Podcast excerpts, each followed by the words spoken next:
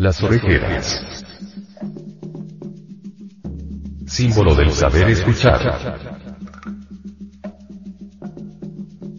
Discurramos ahora sobre las orejeras, símbolo enigmático que aparece sutilmente en el fondo emblemático y antropológico de la mayoría de las esculturas de San Agustín, lo mismo que en las estelas de Copán, México, Perú, Bolivia, y tantas otras que encontramos en Oriente, que indican, con grandes pendientes como aretes, la necesidad de saber escuchar, de poner atención a la sabiduría. Una cosa es hablar y otra escuchar. Si no sabemos escuchar, no obtendremos el verdadero conocimiento. Para saber escuchar, se necesita estar alertas y vigilantes, estar conscientes, o sea, se necesita que haya un pleno equilibrio entre el saber y el comprender, o entre el conocimiento y el ser. Una cosa es escuchar y otra cosa es hablar. Educar la palabra es conveniente, pero se hace indispensable saber escuchar. Poner atención a la ciencia de saber escuchar. El venerable maestro, Samael Aumeor, dice. Muy raros en verdad son los que saben escuchar. Por lo común, cuando alguien escucha no escucha, porque su yo, su ego, traduce todo lo que escucha a su propio lenguaje, a su propia idiosincrasia psicológica, dentro de su criterio y total, no escucha. La gente, para poder aprender a escuchar, debe ante todo despertar la conciencia. ¿Cómo podría escuchar psicológicamente, alguien que tiene la conciencia dormida, para saber escuchar hay que estar presente. Y me pregunto a mí mismo y pregunto a ustedes. ¿Están seguros, los que están aquí, que a estas horas en que les platico, no deambulan por su casa, por su taller, o en el campo, o en algún lugar de sus afectos? Siempre vemos a las personas sentadas, aparentemente escuchando, pero, ¿cómo podría escuchar el que no está dentro de sí mismo? Por lo común, cuando uno habla de gnosis, aquellos que aparentemente escuchan no escuchan, huyen despavoridos, van de aquí para allá y de allá para acá, viajan por la ciudad psicológica interior. Recordemos que dentro de cada uno de nosotros hay un país psicológico, una ciudad psicológica. Una cosa es un lugar del mundo físico y otra cosa es el lugar psicológico donde nosotros estamos ubicados. Esos que están llenos de orgullo, de autosuficiencia. Esos que están rellenos de teorías, ¿cree usted que se encuentran en el estado preciso para poder recibir la palabra, las gnosis? Ante todo, tenemos que reconocer nuestra propia navidad y miseria interior, antes de poder recibir el alimento de la palabra, y no es posible recibir ese alimento si no sabemos escuchar. Miremos, por ejemplo, si antes hemos escuchado una palabra, y tal vez miles y hasta millones de veces, creemos que la hemos escuchado, pero en realidad de verdad no hemos escuchado esa palabra. Cualquier día de esos tantos, la volvemos a oír y nos cae como si fuera nueva. Pero si la hemos escuchado miles de veces, ¿por qué nos cae como nueva? Porque siempre la hemos escuchado con la conciencia dormida y un día cualquiera tuvimos la suerte de escucharla con la conciencia despierta, y la oímos como algo nueva. Vean ustedes cuán difícil es saber escuchar. Vean ustedes cuán trabajoso es. Se necesita ante todo ser conscientes, si es que queremos saber escuchar. En el budismo se dice que nosotros debemos tener la escudilla del Buda hacia arriba para recibir la palabra. Pero nosotros, en vez de hacer eso, colocamos la escudilla hacia abajo. Se necesitaría reconocer, pues, nuestra propia navidad y miseria interior para que quedara en la escudilla un lugar para la palabra. Pero, en tanto estemos llenos de sí mismos, ¿cómo podría la palabra entrar en nosotros? O en otros términos, ¿cómo podríamos aprender a escuchar desde el punto de vista psicológico? porque saber escuchar físicamente, es cosa relativamente fácil. Pero psicológicamente, cuán difícil es saber escuchar. Hay que estar en actitud receptiva, con la escudilla hacia arriba aguardando la palabra o el alimento, pero si la escudilla, hablando al estilo búdico, está hacia abajo, ¿cómo puede entrar el alimento en nosotros? ¿Cómo podríamos recibirlo? ¿Cómo podríamos escuchar la palabra que vivifica? Así pues, los oídos, psicológicamente, la forma en que es presentada en estas esculturas, indica el verbo, la palabra. Es muy interesante detenernos un momento en la estela donde encontramos, en el lugar del oído, una especie de signo, oculto para las miradas profanas y profanadoras. Esto en silencio nos dice que solo debemos escuchar las palabras que vivifican al espíritu íntimo de cada uno de nosotros. Un ejemplo extraordinario de esta lección la encontramos en Diálogo de Platón, que dice, ¿Te has enterado, Sócrates? Un momento, amigo, interrumpió el filósofo. ¿Seguro que todo lo que vas a contarme es cierto? No. Pero me lo contaron otros. Entonces no valdría la pena repetirlo, a menos que se tratara de algo bueno. ¿Satisface los criterios de la bondad? No. Todo lo contrario. Ah. Y dime, ¿es necesario que lo sepa yo para evitar el mal de otros? Realmente no. Bien, en tal caso, concluyó Sócrates, olvidémoslo, hay en la vida tantas cosas que valen la pena. ¿Para qué molestarnos con algo tan despreciable, que ni es verdad, ni bueno, ni útil, este símbolo de las orejeras nos indica que una de las cosas más difíciles es sabernos comunicar con la divinidad, con Dios. Entre nosotros, los seres humanos debe haber comunicación verbal, eso es obvio, pero existe un plano más profundo de comunicación, en el cual no hay únicamente comunicación verbal, sino comunión, donde ambos, usted y yo, nos encontramos en el mismo nivel, con la misma intensidad, con la misma plenitud. Es solo entonces cuando hay comunión, que es algo mucho más importante que la mera comunicación verbal. Y si hablamos de algo más bien complejo para el mero entendimiento, que toca muy profundamente nuestra vida cotidiana, tiene que haber no solo comunicación verbal, sino también comunión. En última síntesis, a través del arte regio los creadores de estas esfinges nos invitan a volvernos receptivo al ser, y eso es lo fundamental.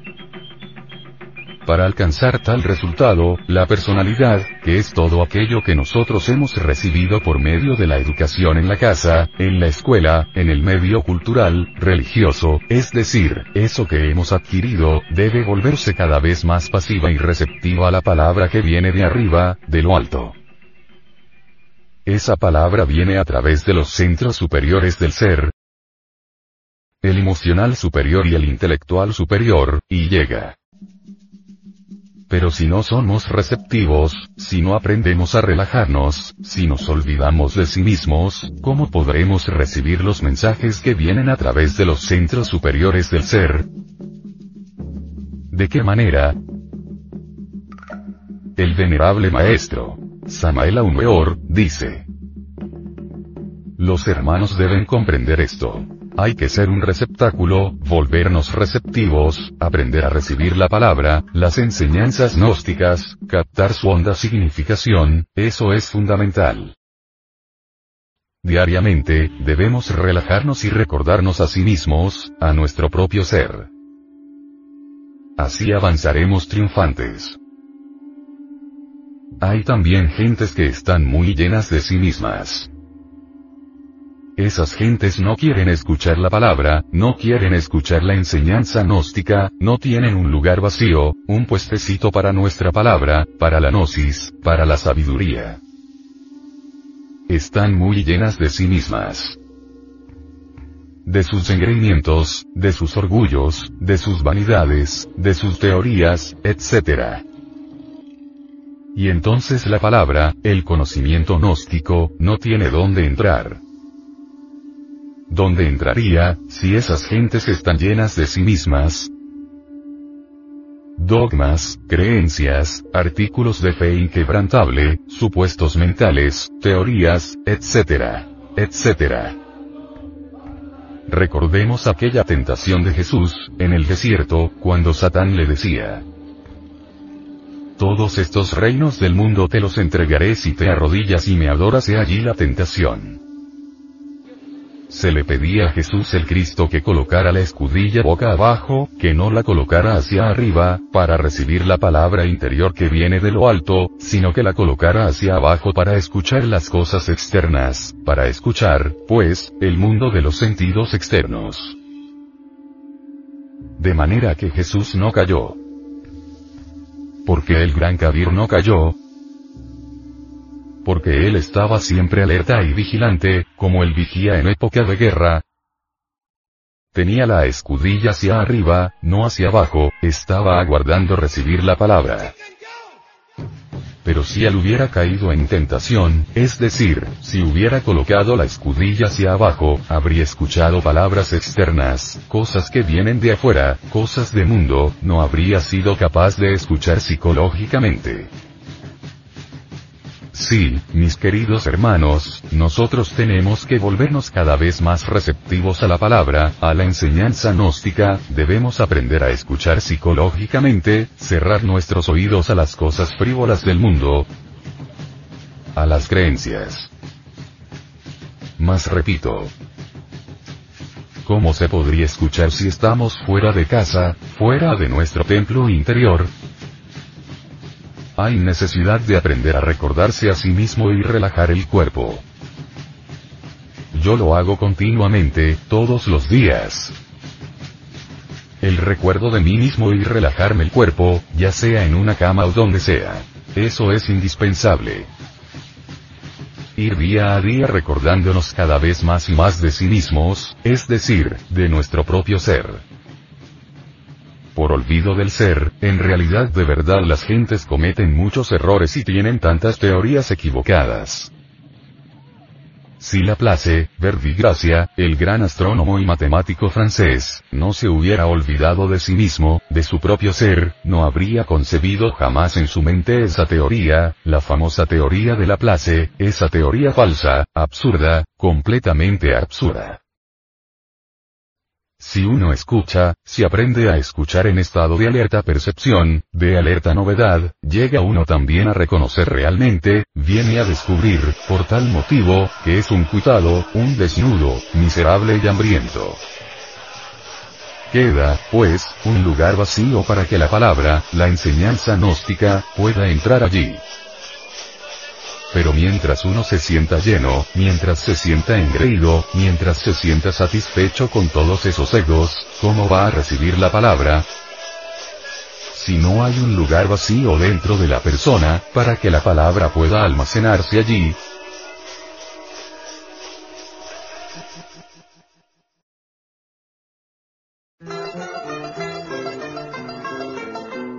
la Asociación de Centros de Estudios Gnósticos, Antropológicos, Psicológicos y Culturales AC.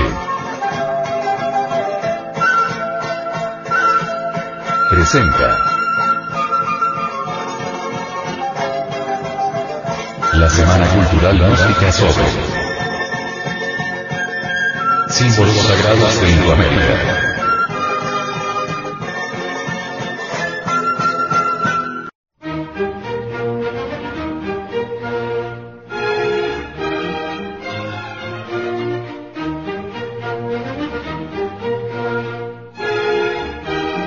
Las orejeras.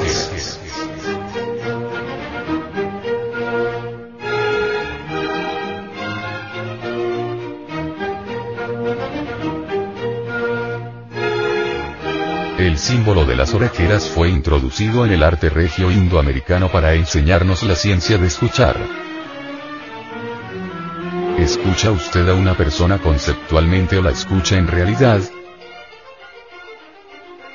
Cuando usted escucha a una persona, la escucha directamente, o la escucha a través del tamiz de su propio condicionamiento,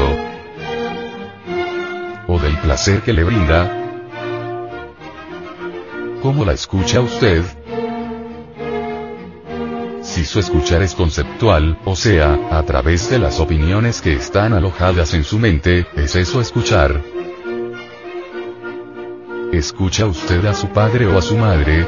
¿O al escuchar se interpone el concepto que tiene de él o de ella? Esa imagen es el concepto mediante el cual usted escucha de modo intelectual. Pero cuando no hay concepto alguno, entonces, realmente escucha, está realmente en relación con esa persona, porque tiene su conciencia despierta. Por lo común, cuando alguien escucha, no escucha, porque su mente traduce todo lo que escucha a sus propios intereses mezquinos y egoístas, a su propia idiosincrasia psicológica, dentro de su criterio estrecho y extemporáneo. ¿Cómo puede escuchar un sujeto que no ha despertado conciencia? Los indoamericanos sabían a través del conocimiento de su psicología que para saber escuchar, la conciencia debe estar presente. Y para estar presente aquí y ahora, es indispensable el estado de conciencia de sí o autoconciencia. Sin este estado nos encontramos deambulando con la conciencia dormida por nuestro espacio psicológico interior. Siempre vemos a las personas sentadas en una sala de conferencias aparentemente escuchando. Pero ¿cómo podría escuchar el que se encuentra con la conciencia en estado comatoso? Por lo común, cuando alguien habla aquellos que aparentemente escuchan, no escuchan, porque huyen, van de aquí para allá y de allá para acá por la ciudad psicológica interior donde nosotros estamos ubicados. ¿En qué lugar está ubicado un sujeto que está escuchando una plática en una sala cultural? Posiblemente está muy lejos de allí, tal vez en el supermercado, o en el salón de belleza, o en el local de negocios, la realidad es que resulta difícil saber escuchar. Y las orejeras en todas las culturas indoamericanas alegorizan la necesidad de saber escuchar, o mejor, estar siempre en la íntima recordación de sí, viviendo la filosofía de la momentaneidad. No escaparnos para poder ver, tocar, oír y palpar lo que en ese instante estamos viviendo. Las orejeras, entre los aztecas, indican en sí la necesidad de escuchar lo espiritual, de cerrar nuestros oídos a la blasfemia, a la maledicencia, a los prejuicios y a toda palabrería insubstancial del ego o del pecado, y poner atención para escuchar la voz del silencio, la sabiduría de nuestro Padre. ¿Cómo podríamos aprender a escuchar desde el punto de vista psicológico? Porque escuchar físicamente, es cosa relativamente fácil, pero psicológicamente, cuán difícil es saber escuchar. Hay que estar en actitud receptiva. En ciertas enseñanzas orientales, por ejemplo, en el budismo se dice que nosotros debemos tener la escudilla del Buda hacia arriba, la escudilla es una olla, para recibir la información que se nos está dando. Vez de hacer eso, las gentes colocan la olla hacia abajo. La olla hacia arriba, significa para ellos, que estamos aguardando el alimento. ¿Cuál alimento? Las palabras que dan vida, como el caso de las impresiones positivas tales como el amor, la generosidad, la paz, el altruismo, etc. Pero si la olla está hacia abajo, ¿cómo puede entrar el alimento en nosotros? ¿Cómo podríamos recibir las impresiones trascendentes y trascendentales? Jesús de Nazaret, dijo. Gentes que oyendo no escuchan en ese momento se refería a las gentes que están llenas de orgullo, de autosuficiencia, esos que están rellenos de teorías. Ese tipo de gentes no se encuentran en el estado preciso para poder escuchar a su interlocutor. Esas gentes que se creen grandes, o sea, que están llenas de sí, no pueden escuchar a la persona sencilla que les habla, pues están poseídas por el complejo del más, nosotros, por sí mismos podemos evidenciar el caso que escuchando una palabra miles y hasta millones de veces, y que creemos que ya la sabemos, que la hemos escuchado, pero en realidad de verdad no hemos escuchado esa palabra. Cualquier día de esos tantos, la oímos y nos cae como nueva. Pero si la hemos escuchado miles de veces porque nos cae como nueva, porque siempre la habíamos escuchado con la conciencia dormida y un día cualquiera tuvimos la suerte de escucharla con la conciencia despierta, y nos cae como algo nuevo. Así que, nosotros tenemos que volvernos cada vez más receptivos, debemos aprender a escuchar psicológicamente. Pero, reiteramos, ¿cómo se podría escuchar si estamos fuera de casa? Para poder escuchar, hay que estar en casa y quienes están fuera de casa, pues todos los inconscientes. O sea, las gentes que no son conscientes. ¿Usted está seguro que en este momento está escuchando? ¿Podría asegurarlo? ¿Podría usted, en este momento, jurar que está presente,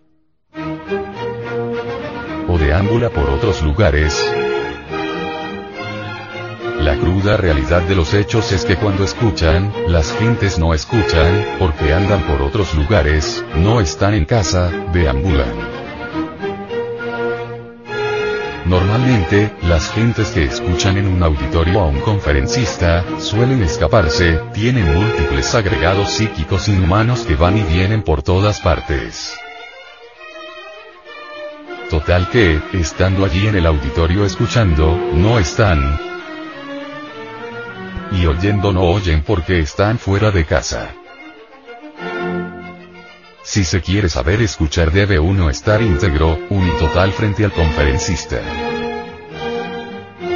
Deben estar nuestro intelecto, nuestra emoción y nuestra acción, unidos. Pero si esos tres centros psicológicos andan disociados, el intelectual por un lado, el emocional por el otro y el motor por el otro, pues, sencillamente no se está escuchando.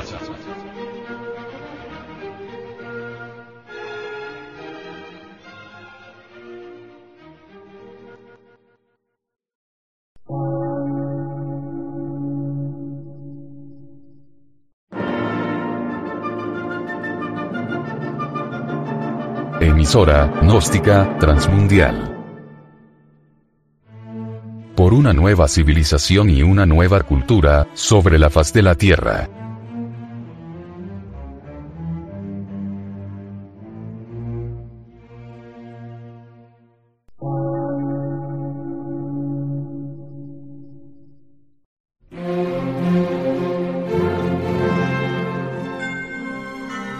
De radiodifusión científico, artístico, místico y filosófico, de la Asociación Colombiana de Centros de Estudios Gnósticos, Antropológicos, Psicológicos y Culturales. A. C.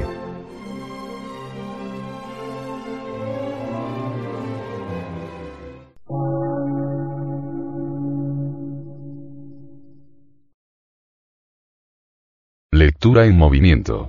Difusión sin fronteras.